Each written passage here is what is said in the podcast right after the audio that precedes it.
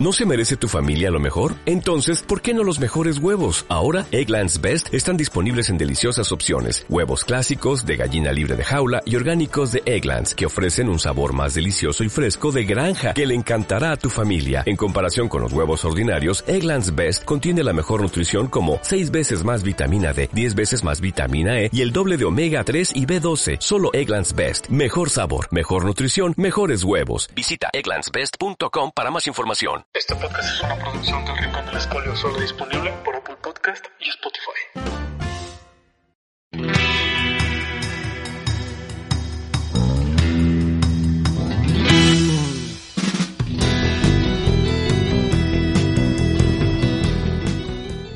Muy buenos días, buenos días tengan todos ustedes allá en sus casas. También buenas tardes, buenas noches, depende del horario en que nos estén escuchando. Mi nombre es Gustavo Flores Ramírez y les doy la bienvenida a las personas que nos estén escuchando continuamente en el podcast. Y si eres nuevo en este podcast llamado Una Peli Más, te doy la bienvenida. Eh, desde las instalaciones del Rincón del Escole Producciones, los saludo con todo el afecto, con una sana distancia.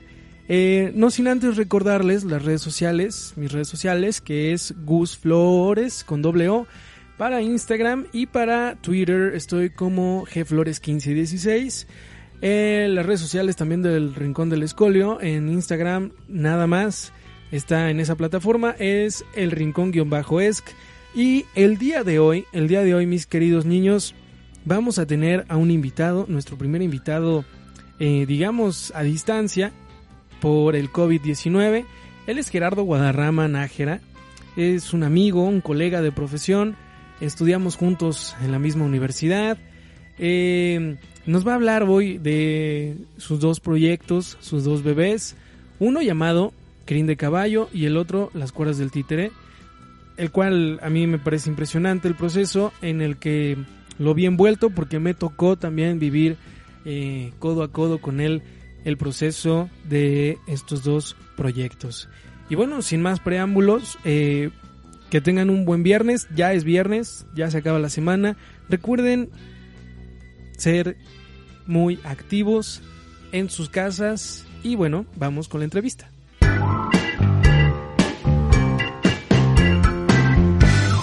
Gerardo, ¿cómo estás? ¿Qué tal, Gus? ¿Cómo andas? ¿Qué haciendo? Pues aquí eh, haciéndote sufrir un poco con, con unas preguntillas que te voy a hacer. No, está bien, está bien aprovechar que, que ahorita tenemos tiempo y pues adelante.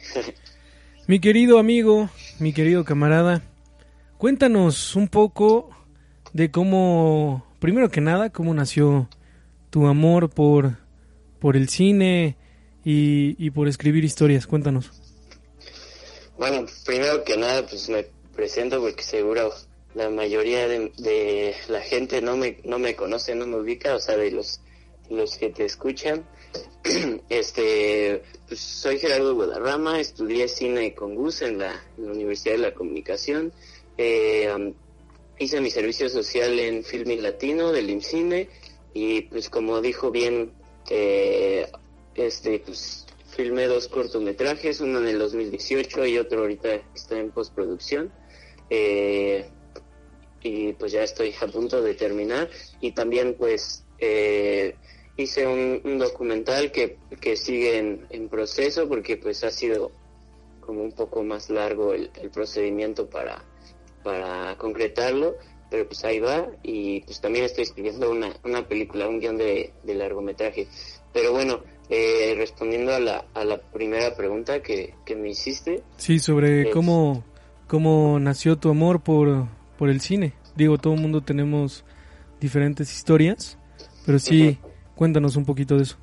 Sí, pues en realidad no soy un experto, también para los que te escuchan que lo sepan, o sea, no soy no soy alguien que ya esté como súper, súper experimentado en este ámbito, pero pues lo poco que sé y, los cuatro años de carrera que pues hemos tenido, pues me han enseñado algo, ¿no? Y pues nació todo esto ah, desde la parte en que me pregunté, pues, ¿qué voy a hacer de mi vida, no? O sea, eh, en la prepa me entraron muchas dudas sobre, sobre pues lo que quería estudiar, ¿no? Como a todos quizá este, tienen como varias ideas en la cabeza sobre lo que es estudiar y así. Perdóname que te interrumpa. Según yo, habías en- estudiado antes historia, ¿cierto?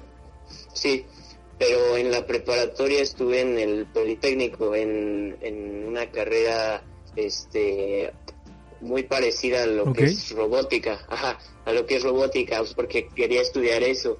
Pero justo mi conflicto entró cuando, cuando empecé a ver que esta, que esta carrera no, no era tan creativa como yo me lo imaginaba, ¿no? Yo pensé que eh, robótica en el Politécnico iba a ser una carrera mucho más de, de creatividad, de, o sea, mediante el- los conocimientos que tienes y así, pues, eh, programar cosas y así y todo, pero pues no, no era lo que yo esperaba, ¿no? O sea, estaba, la verdad estaba padre la carrera, pero dije, no, no quiero esto toda mi vida porque pues también los números no se, no se me dan tanto, ¿no?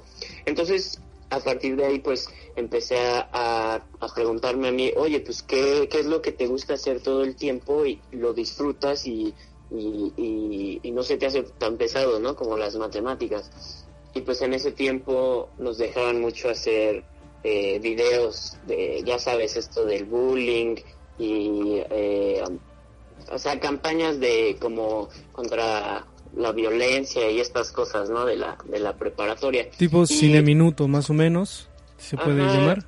Sí, muy, muy cortos, muy sencillos, pero, pero lo que ahí me gustaba y lo que me di cuenta es que eh, editar era, era lo mío. O sea, yo disfrutaba mucho de, de juntar todo el material que hacíamos entre mis amigos y pues meterlo al, programa que fuera, ¿no? Al, desde los más sencillos, al iMovie o al Movie Maker, a mí me, fascinaba, ¿no? Como la, edición, como el tiempo que debía durar cada una de, las tomas y todo. Y pues dije, esto es lo que quiero hacer, ¿no? O sea, esto me fascina. Yo no soy, no soy de toda la vida un, cinéfilo, o sea, empecé a ver más cine después de ya eh, cercano a- a- al entrar a la carrera, pero me gustaba mucho, te digo, editar. Entonces, así fue como surgió mi, mi, mi pasión por hacer esto, ¿no? Y, y obviamente cuando entré a la carrera descubrí un mundo muchísimo más complejo del que yo me imaginaba y me encantó, ¿no? O sea, desde el primer momento que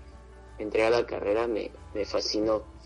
Y... Sí, creo que, perdóname, Ajá. creo que a todos nos pasa. En mi caso, creo que es muy parecido a ti. Eh, creo que tú lo sabes ya. Yo empecé con un canal de YouTube. Sí. Y eh, desde editar, el momento de edición, cuando ves todos esos controles, si, no, si me equivoco, tú corrígeme. eh, ves un mundo, ¿no? O sea, cómo le hago, cómo le pico, para qué sirve esto. Y eso Sí. creo que nos atrae muchísimo y a mí me atrajo desde, no sé, creo que 2011, yo creo, ¿no? Sí, y, y, o sea, como que de, las, de los primeros momentos en el que te acercas a las películas, pues dices, o sea, obviamente tienes mucha referencia de, de Hollywood, de las películas que ves, ¿no? De, con las que creciste y así. Sí, claro. Y, y no sé si a ti te pasó lo mismo, pero yo me fascinaba porque ahora tenías el control, ¿no? O sea, las películas que tú veías en, en el cine, en tu casa, en donde quiera, eh, ahora tú tenías el control como de poder, no sé, agregar la música, el intro, o sea, no sé, ah, para mí era algo fascinante y, y, y, no sé, como siempre con ganas de hacerlo lo más eh, apantallante posible, ¿no? Como esas películas que apantallaron en su momento, uno lo intentaba hacer así, ¿no? Aunque fuera súper chafa y todo, el intro o lo que sea, siempre esas películas, pues, a mí, a mí en lo personal me, me, me deleitaban y era lo que buscaba con, con mis, con mis primeros proyectos, ¿no? Y pues Sí, creo, creo- que hasta Creo que lo que dices es muy cierto, digo, por experiencia personal. El hecho de ver tus, o sea, ver tus películas favoritas, en mi caso, pues, no sé, digamos, El Señor de los Anillos, y poder cortar las tomas a tu gusto y, y poder hacer ese, pues digamos, esa mezcla y Sí. meterle el intro, no sé, es un ejemplo de los Minions a, no sé, a otra cosa, creo que es es un argumento muy distinto al que puedes contar desde tu película favorita, ¿no? Sí, y de, por ejemplo, poder tú agregar la música, ¿no? Cuando tú quieras, o sea, el inicio, o sea, el poder de causar esas sensaciones que a ti te, te repercutieron cuando eras niño o cuando, cuando veías esas pelis, era, o sea, por eso te digo, ahora tú tenías como el, el, el control de eso, ¿no? Por muy chafa que fueran o por muy básico, sencillo que fueran, tú ya podías experimentar con eso, ¿no? Y ver este, pues, la forma de, de, usar esos recursos a tu favor. Y eso pues, me gustó muchísimo, ¿no? Mi querido Gerardo, cuéntame, o bueno, más bien cuéntanos a todos, Ajá. ¿cómo empieza o cómo decides contar eh, Crin de Caballo? Mm, pues Primero cuéntanos de qué trata y ya después eh, cuéntanos cómo, cómo decides contar esta historia, de dónde surge, de dónde nace. Cuéntanos. Sí. Pues Crin de Caballo es la historia de un violinista que está dentro de una orquesta y eh, audiciona para ser el, corset, el concertino de, esta orquesta, el violinista principal de la orquesta, ¿no? Y eh, pues obviamente como en toda historia tiene sus conflictos y todo, este, este personaje se enfrenta a, a un músico ruso que le hace la vida de cuadritos y a la audición lleva a su hijo, ¿no? Entonces eh, está tan metido en su audición y en su afán por ganar que se da cuenta eh, pues ya muy tarde que ha descuidado mucho a su hijo, ¿no? Ha descuidado mucho la relación con su hijo. Claro. Entonces, al final de la historia, él logra aterrizar que, que lo que necesita no es ser el mejor o ganar premios o el reconocimiento de, de, de ser el violinista principal, sino de, de, de, que la música también transmite emociones y que mediante la música él puede recuperar la relación con su hijo. De eso trata la historia. Este, um, y bueno, esta historia surgió por, por mi papá. Mi papá es, es músico, es violinista, está en una sí. orquesta, está en Bellas Artes y pues me contaba mucho de, de, niño esta, esta historia, ¿no? De este conflicto con los rusos. O sea, yo le agregué mucho de mi cosecha y así, pero, pero me contaba mucho sobre esta historia que tenía eh, en, la, en la orquesta y se me hizo bastante interesante, ¿no? Y dije, ah, pues estaría padre hacer un, un corto sobre esto, ¿no? Entonces, eh, pues así nació como la historia. Primero eran pláticas, ¿no? Como muy eh, recurrentes con mi papá y, y, me iba contando acerca de esto, ¿no? O sea, de niño yo lo escuchaba mucho, pero pues como que después de que se divorciaron mis papás y así, pues era difícil platicar, pero pues ya después retomamos estas pláticas de, de este, esta historia que le sucedió, ¿no? Entonces, eh, um, pues ahí fui como construyendo la historia. Yo quería que fuera lo más similar a lo, a lo, a lo que le pasó, ¿no? No, no sí. tanto, o sea, sí ponerle de mi cosecha para generar este más conflicto y más obstáculos y todo, pero quería que fuera basándome en hechos muy, muy, muy concretos, muy reales, ¿no? Entonces ya mi papá me fue contando todo este show y así, y en el momento en el que llegó el, eh, este, la hora de, de filmar, cuando ya tenía la historia escrita en guion y todo, este, en el momento del casting fue en el que en el que dije, bueno, ¿quién va a interpretar el, el personaje de mi papá? ¿no? Para empezar, este, no solo tiene que ser un, un actor pues preparado, sino tiene que saber por lo menos ten, tener noción del violín, ¿no? Yo, yo tenía planeado hacer eh, playback, pero, sí, pero sí, que me acuerdo. supiera hacer la posición y, o sea, es que son muchas cosas, ¿no? La energía que transmite también se debe notar, ¿no? Y también en el otro en el otro personaje del ruso porque el otro personaje también es violinista y cuéntame Entonces, ajá. cu perdón cuéntame eh, de en términos de actuación uh -huh. no eh, pues cuál fue tu mayor reto me acabas de decir y, y bueno también vivimos el proceso juntos en su en sí. su debido tiempo pero uh -huh. eh, cuéntanos cómo fue trabajar con un niño tu primera experiencia con un niño eh, porque bien se dice que lo más difícil es trabajar con niños y con animales dentro del mundo cinematográfico. Y también cómo fue esta, esta, el, proceso. El proceso, digamos, de trabajar con, pues, con tu papá. Cuéntanos.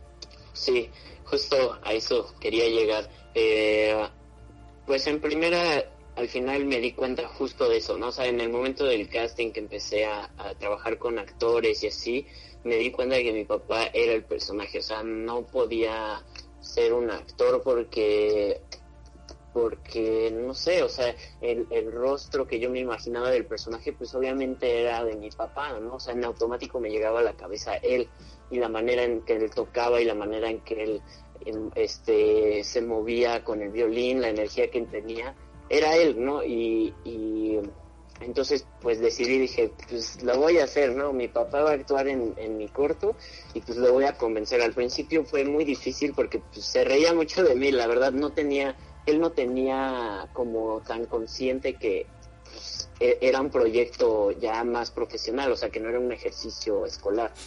Entonces me costó trabajo como convencerlo hasta que una vez fue a la escuela y un profesor le dijo, a ver señor, ¿va a actuar para el corto de su hijo? Sí, sí me acuerdo, estuvo buenísimo. El, corto de su hijo se trata de esto, ¿le gusta la historia o no? Entonces ahí fue mi papá donde le cayó el viento y dijo, ay güey, pues este, sí me lo aviento, ¿no? Fue, fue con Miguel Salgado, ¿cierto? Sí, sí, con Miguel Salgado, muy buen profesor, por cierto. Que por cierto, acaba de, está grabando su película, ¿no? Sí, sí, sí, Vergüenza o Venganza, no me acuerdo cómo se titula, pero sí, qué bueno. Ahí luego le, le haremos unas preguntillas a Miguel Salgado. Sí, ojalá que, Será muy chingón. nos platique su peli. Pero bueno, regresando al tema, entonces, pues ya mi papá se convenció de que sí quería eh, grabar la película con, conmigo y, y este y ya, o sea, como que ahora sí tenía ganas de ensayar y ganas de Ah, porque la música que toca en el corto es la misma que tocó para la audición que hizo hace varios años, ¿no? Y esa música también yo la escogí porque no solo porque a mi papá le recordaba cosas, sino por, por la... Es que si escuchan la, la música es, es también, o sea, muy sensorial, ¿no? O sea, no es plana. Sí, claro. Es, eh, es de Brahms, es el eh, concierto para violín eh, bueno, si les interesa, después les paso bien el dato porque este es un número en específico y ahorita... Sí, si te quieren preguntar eh, sobre tu corto o, bueno, si lo vas a proyectar, ¿cuáles eh, son tus redes sociales, querido? Este, en Instagram estoy como Gerardo Guadán, Gerardo Guadán, así Gerardo Guada y N al final.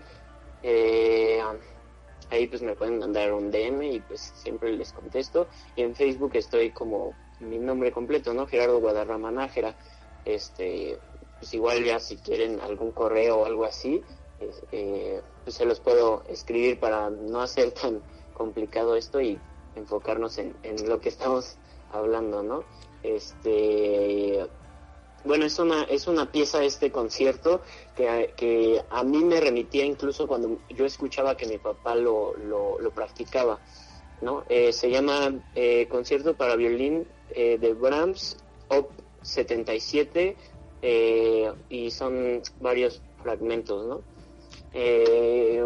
entonces, bueno, ya, mi papá se puso a estudiar esta música porque es también muy complicada, ¿no? Es muy difícil, es sí, claro. una, una pieza para, para concierto, para... Eh, o sea, pues es, es una pieza complicada y, pues las usan para las audiciones en general, ¿no?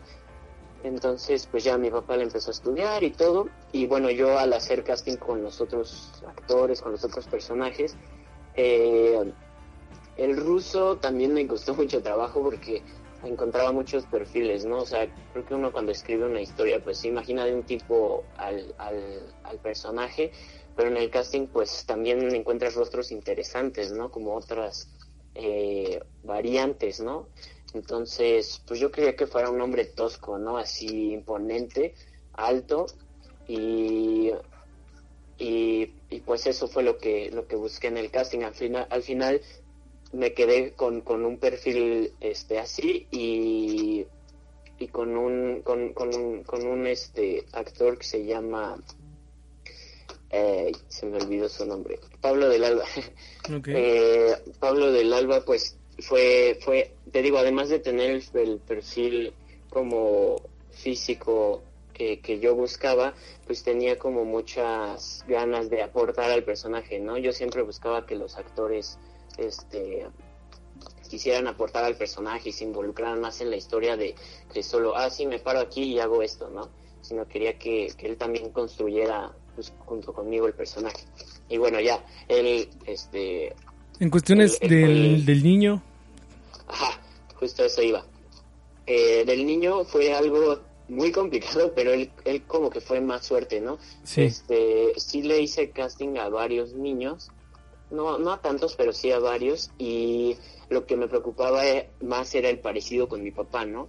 Claro, o claro. Sea, también empecé a escuchar justo lo que tú me dices de, eh, no, es que trabajar con niños es complicado y así, pero pues mi historia lo ameritaba, ¿no? Entonces yo dije, bueno, o sea, me salga bien, me salga mal, yo quiero experimentar con, con este, trabajar con un niño y pues los primeros niños mmm, no me convencían del todo, eh, eh, sus papás eran como un poco flexibles para los ensayos y así, hasta que encontré, hasta que un compañero de la escuela me dijo, ah, pues hay una maestra que su hijo, una maestra de la universidad que su hijo, pues ha actuado en varios cortos, ¿no? Entonces, pregúntale, no es profesional, creo que ha salido en varios comerciales, así no es profesional, pero pues igual y, y, y te puede... Eh, te puede funcionar para el personaje que buscas.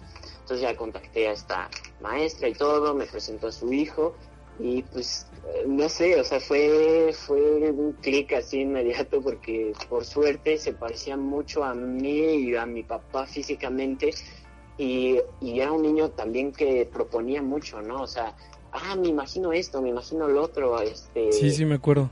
Le gustaba mucho leer, le gustaba mucho este interesarse, ¿no? O sea, era un niño muy, es un niño muy enérgico y muy preguntón y muy este muy listo también, ¿no? Le gusta leer muchísimo. También, también la inocencia, ¿no? Es, sí. es algo que, que vale oro. Yo me acuerdo de una anécdota que me contaste, increíble, sí. que no le habían apagado el micrófono y este y que ya quería pizza, ¿cierto? Sí, ya quería comer y, y, y empezó a murmurar que ¿dónde está la pizza? Y así, sí, fue algo, fue algo muy tierno, ¿no? O sea, también eran de sus primeras experiencias pues en cine y en cortometrajes. Claro. Y, y creo que pues aprendió mucho, ¿no? Ahora él, ahora pues ya tiene dos añitos más y, y, quiere estudiar actuación. Su mamá me dice que está fascinado y pues después ya dice que salió en varios cortos igual de la Sí. escuela y lo llamaron aquí y allá, ¿no? Entonces, qué bueno, qué bueno, le va a ir muy bien a él. Oye, y en cuestiones, digo, ya es un poco más Ajá. hacia acá, hacia los años que tenemos de conocernos. Ajá. Eh, tu último proyecto, tu último proyecto llamado Las cuerdas del títere, que Ajá. pues ese proceso, repito, lo volvimos a vivir juntos, igual que con Crin de Caballo. Sí, sí. Eh, en lo personal yo te veía en chinga, eh, siempre entregado, yo creo que eh, desde Crin de Caballo, igual para otros proyectos eh, te he visto muy movido, pero en este en específico te vi más centrado, te vi más, más clavado en tu historia. Eh, No sé si por el tema lo amerita o igual la experiencia, que supongo yo es, eh, que ya tienes en el, Sí. en el ámbito de rodajes. Ajá. Pero cuéntanos de qué, de qué va Las Cuerdas del Títere, tu último proyecto, y Ajá. este, y por qué, por qué quieres contar eh, Las Cuerdas del Títere. Ok. Eh, pues esta historia nació de, de una de un hartazgo mío, la verdad. Este es un es una es un cortometraje político sobre dos reporteros que, que sospechan del, del, de un fraude electoral que se está llevando a cabo en un municipio, ¿no? Eh, y hay, hay un candidato que está postulándose para gobernador, ¿no? Entonces ellos siguen a este candidato porque justo creen que además de que va a ser un fraude, está vinculado como al narcotráfico y así, ¿no? Y em, te digo, nació mucho en la en el tiempo de las elecciones. No no es no es una historia como que intente juzgar en específico a alguien, sino más bien al sistema y, y al modo en que se están llevando las cosas en México cuando se elige a un a una a una este pues a cualquier cargo este eh, del gobierno, ¿no? Entonces pues despertó en mí como esta, este, esta historia de, contar una, una eh, te digo, el, eh, esta como persecución de los dos reporteros que van tras este, tras este eh, candidato, ¿no? Entonces... ¿En qué, ¿En qué lugar tuvo lugar la, el rodaje, perdón? ¿Fue aquí en la Ciudad de México? fue, fue en Ciudad de México y en Hidalgo pero, o sea, en la ficción no quise especificar porque no eh, justo no quiero enjuiciar a un municipio, a un eh, estado, a un lugar en específico, sino, o sea, puede ser que ocurra en todo el país, ¿no? Entonces, es más bien una crítica al sistema, ¿no? De, cómo se están llevando a cabo las, las cosas. Es, es una historia pues, cruda, la verdad, pero pero creo que es necesaria, ¿no? Es como un grito de los que ya estamos hartos de, que pasen siempre las mismas cosas, de que no cambien las, las, la manera en que se llevan a cabo las elecciones y la democracia y bla, bla, bla, bla, bla. Y por eso es que quise, pues, contar esta, esta historia, ¿no? Oye, ¿y qué, y qué mensaje, pues, quieres dejar, o sea, al espectador? hacia ¿Quieres dejar un mensaje abierto, un mensaje directamente eh, a alguien? O, sea, ¿qué quieres hacer? ¿A dónde? ¿Cuál es tu objetivo? Pues mi objetivo es eh, que la gente cuando lo vea diga, pues es que sí, ¿no? O sea, bueno, no les voy a contar la historia, tienen que ver el cortometraje. Sí, porque en este podcast no, no admitimos los spoilers, así que... Sí, no, no cuentes, por favor. Pero, este, bueno, el mensaje o mi objetivo es que la gente cuando lo vea diga, es que sí, o sea, eh, eh, no hay no hay un no hay una este no se ha podido establecer en México una, una manera de, de, castigar a quienes a quienes tiene a, quienes hacen fraude a quienes eh, están vinculados con el narco no o sea que, que, la gente diga, pues es que sí, o sea, así son las cosas en México y así van a seguir haciendo eh, así van a seguir siendo si, si la gente no reacciona, ¿no? O sea, yo, yo quiero provocar esa reacción en la gente y que digan, ya, ok, esto es una realidad que sigue pasando, o sea, a pesar de que es ficción la película, es está basado en, en algo que es totalmente real y por eso también la manera en que está filmada lo intento hacer como lo más cercano, lo más eh, empático a, a, las, a las personas, o sea, intenté no usar un, un, este no usar como las reglas del documental sino ir un poco más allá y, y, usar más bien bueno ya que lo vean se darán cuenta pero este intenté que fuera lo más cercano posible no de, de eh, a, la, a la gente. Está está grabado con celular entonces bueno eso hace que, que que, la historia... Un formato distinto, ¿no? Que llegue, que sea distinto. Formato sea, que el formato sea justo, eh, te digo, lo más crudo, lo más... Lo más realista. Eh, ajá, sin tantas, sin tantos artificios, ¿no? O sea, ya que lo ven, te digo, se darán cuenta, pero justo eso, quería quitarle lo artificioso, pero, pero contando una, una, una historia basada en, en, algo real, ¿no? Entonces... Oye, ¿en qué, en qué proceso eh, se encuentra en estos momentos eh, las cuerdas del títere? Pues acabamos de terminar la semana pasada la corrección de color.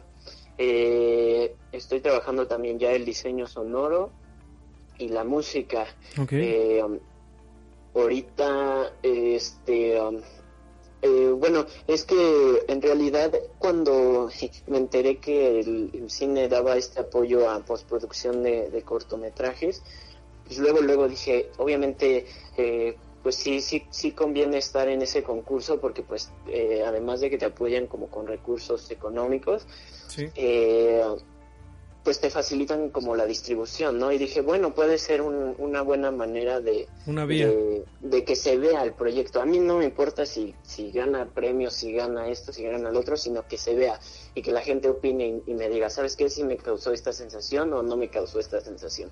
Entonces, como a mí me gusta que el proyecto se vea y la gente opine sobre él, este, pensé que meterlo a este apoyo sería buena opción para, para justo, pues que, que, que la banda tenga más acceso a, poderlo ver, ¿no? Entonces, ahorita está en este, en este, la espera de la respuesta de este concurso, pero pues obviamente no es nuestra, nuestra única opción, ¿no? O sea, ya estamos como adelantando eh, poco a poquito todos estos procesos de, postpro- de postproducción y te digo, ya, ya terminamos la corrección de color y ahora el, el proceso que sigue es terminar eh, el diseño sonoro y así. Nos hemos atrasado un poco por todo esto de la contingencia y así.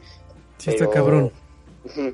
Pero pues ya, eh, o sea, estamos intentando adelantar lo más que se pueda y en cuanto nos avisen de este de este concurso, pues meterle meterle este velocidad para pues terminarlo y que esté antes de de, de junio, si se puede, junio, julio.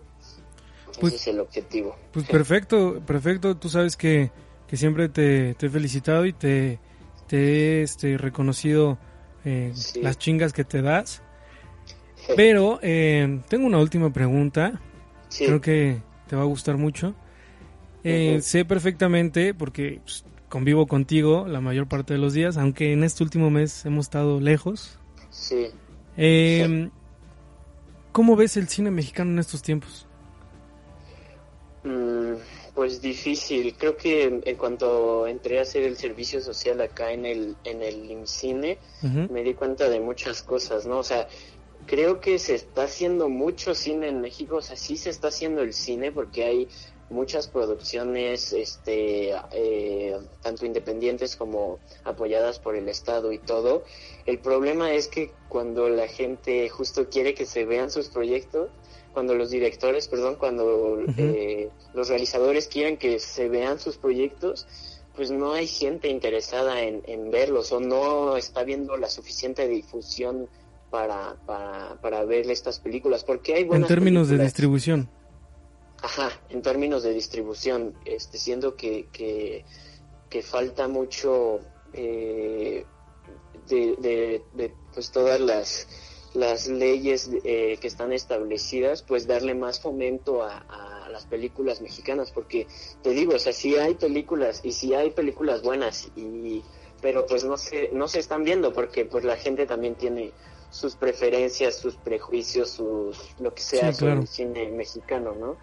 Pero creo que creo que eso falta, o sea, de alguna manera motivar a la gente a que se acerque a ver el cine mexicano y, y deje de pensar que es un género, ¿no? Que es un género de comedias románticas y que vea que es neta un mundo por explorar, ¿no? O sea, en, en el cine mexicano hay terror, hay drama, hay este de todo, ¿no? Hay comedia, hay eh, documentales, neta, neta hay, hay un buen hay, hay un buen de animación también, ¿no? Que, que, que está bastante interesante, pero pues que no se está viendo, ¿no? Entonces, creo que pues es motivar a la gente a que se acerque a ver estas estas películas, ¿no? Rapidísimo. Dos directores mexicanos que recomiendes y dos directoras mexicanas que recomiendes. Ok. Eh, pues últimamente vi un director que me llamó mucho la atención, eh, que se llama... ah, bueno, o sea, quizá este no entre dentro de directores mexicanos como tal, pero me gusta mucho el cine de Julio Hernández Cordón. Es guatemalteco, pero filma en México, ¿no? Sí, es muy chingón su cine. mucho, mucho, me gusta mucho su cine. Eh, a ver, déjame pensar en otro. Eh, Podría jurar que vas a decir Ripstein. pues es que sí me gusta. Creo que es un director bastante interesante. Sí he visto varias pelis de él y así. Eh, Estuviste con él también. Sí, sí, sí, lo, lo, le, le hice una entrevista y, bueno, varias cosillas ahí. pequeñas, Chingón. pero y acaba de, de, de hacer su, su, su nueva peli, la del Diablo entre las piernas. Está No la he buenísima, visto, la verdad. pero, sí me gustó. pero sí, pero sí sigue filmando, o sea, ya tiene, es- él filma desde hace un buen, ¿no? O sea, tiene como, yo creo que más de 30 años filmando y su cine es, es bastante interesante, pero creo que corresponde a una época del cine, ¿no? O sea, como que sus películas siguen siendo muy parecidas a lo que ha hecho este eh, en años anteriores. Sí, claro. Eh, eh, pues creo que Berardo González podría ser uno de los directores mexicanos que me gustan. Es documentalista, él hace puro documental, pero Buenos. tiene documentales fuertes, bastante interesantes. Este, que, que, que está, estaría padre que la, la, la banda vea. Este, ¿Directoras mexicanas? Espera, me falta otro director mexicano. Ah. Estoy pensando. Este. ah, Casals, pues, podría ser. Ajá, o Jorge Fons también es interesante. Él también. Bueno, no- creo que no ha hecho pelis últimamente, pero también este, está interesante. Ah, ya, ya sé cuál. Manolo Caro. que es- no, hay uno, hay un director que apenas filmó su primera película en Estados Unidos, o sea, es mexicano. Este, deja busco el nombre. La película se llama Blind Spotting.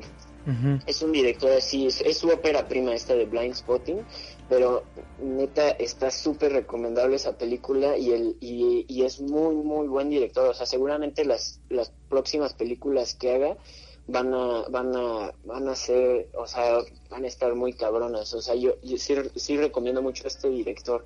Creo que se llama También está Michel Franco, Michel Grau, eh. Amat Escalante, para los que quieran ver un poco más de cine mexicano, están esos directores.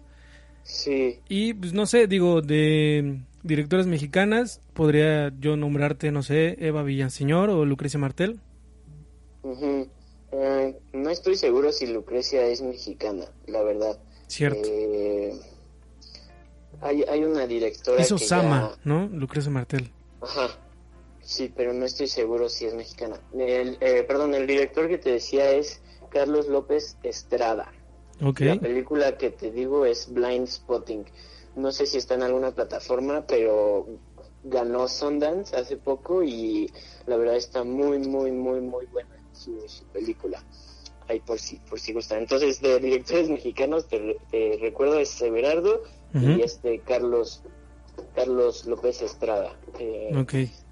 Más los que ya de mencionamos, para Ajá. la gente que nos está escuchando, que también hay otras posibilidades de directores como Michel Grau, Michel Franco, Amat Escalante, Casals, eh, Arturo Ripstein, Jorge Fons. Jorge Fons, ¿vale? Sí, sí. Eh, y de mujeres, hace hace poco vi una peli de Lucía Carrera, se llama. Ujú. Eh, es eh, en esta película actúa una, eh, un- una directora y actriz que se llama Ángeles Cruz. También es bastante interesante, es una actriz oaxaqueña y me gustó bastante esta película de eh, se llama Tamara y la Catarina. Eh, Lucía Carreras tiene varias películas.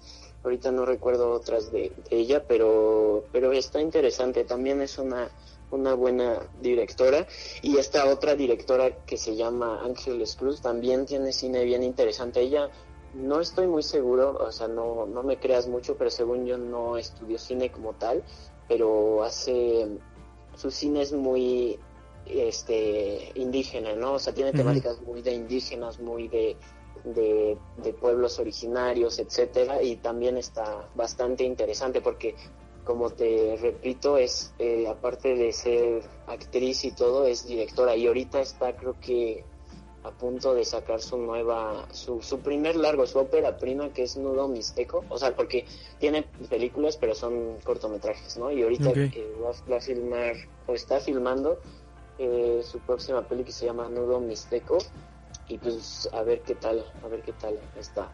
Pues su- mi querido, eh, muchísimas gracias por, Nada. por darte el espacio, eh, el tiempo, que supongo que es un chingo el que tenemos. Sí. Eh, ya lo saben, vayan a buscar a estos directores y también, eh, pues échenle un ojo a lo que está haciendo Gerardo. Es muy interesante. Eh, síganlo en sus redes sociales por si hay alguna proyección. Y pues te repito, hermano, muchísimas gracias. Eres el primer invitado en este podcast al que le hago una entrevista. Mm. Eh, van a venir muchos más éxitos, muchos más proyectos donde incluso eh, tú sabes que vamos a trabajar juntos. Y pues bueno, ¿algo que les quieras decir? No, pues muchas gracias a ti por, por, pensar en, en mí, o sea, que me conoces tanto de, de la carrera y todo. Y pues no sé tanto, la verdad, o sea, no sé muchísimo sobre cine y no sé muchísimo sobre dirección, pero te digo, o sea, lo poco que sé lo, lo comparto con, contigo y lo comparto a ver si, si pues hay, algún interesado en, en filmar o en, en, saber cómo se hacen las películas y, y pues ojalá que lo que dije les, les funcione por lo menos en, en, en algún aspecto, ¿no? Y, y pues muchas gracias a ti y, este y pues aquí estamos para para para la próxima vez que, que, necesites que hable o así o muchas gracias nuestros mismos compañeros o profesores que te pueda sugerir para que nos platiquen también estoy también estoy abierto a, a, a recomendarte pues ya lo saben muchísimas gracias Gerardo eh, nos escuchamos, ya saben, el próximo viernes. Eh, vamos a reducir el número de programas. Eh, esto por motivo de que quiero, en lo personal, que sea más elaborado, que ustedes se lleven algo para sus casas, que se lleven tarea también si es posible. Y recuerden que mi nombre es Gustavo Flores, mis redes sociales ya lo saben, estoy como Gus Flores con doble O en Instagram, en Twitter estoy como gflores1516 y no tampoco se les olvide eh, seguir al Rincón del Escolio en, Instagram que está como el rincón-esc. Muchísimas gracias por escucharnos y recuerden que esto se va a poner muy muy chingón.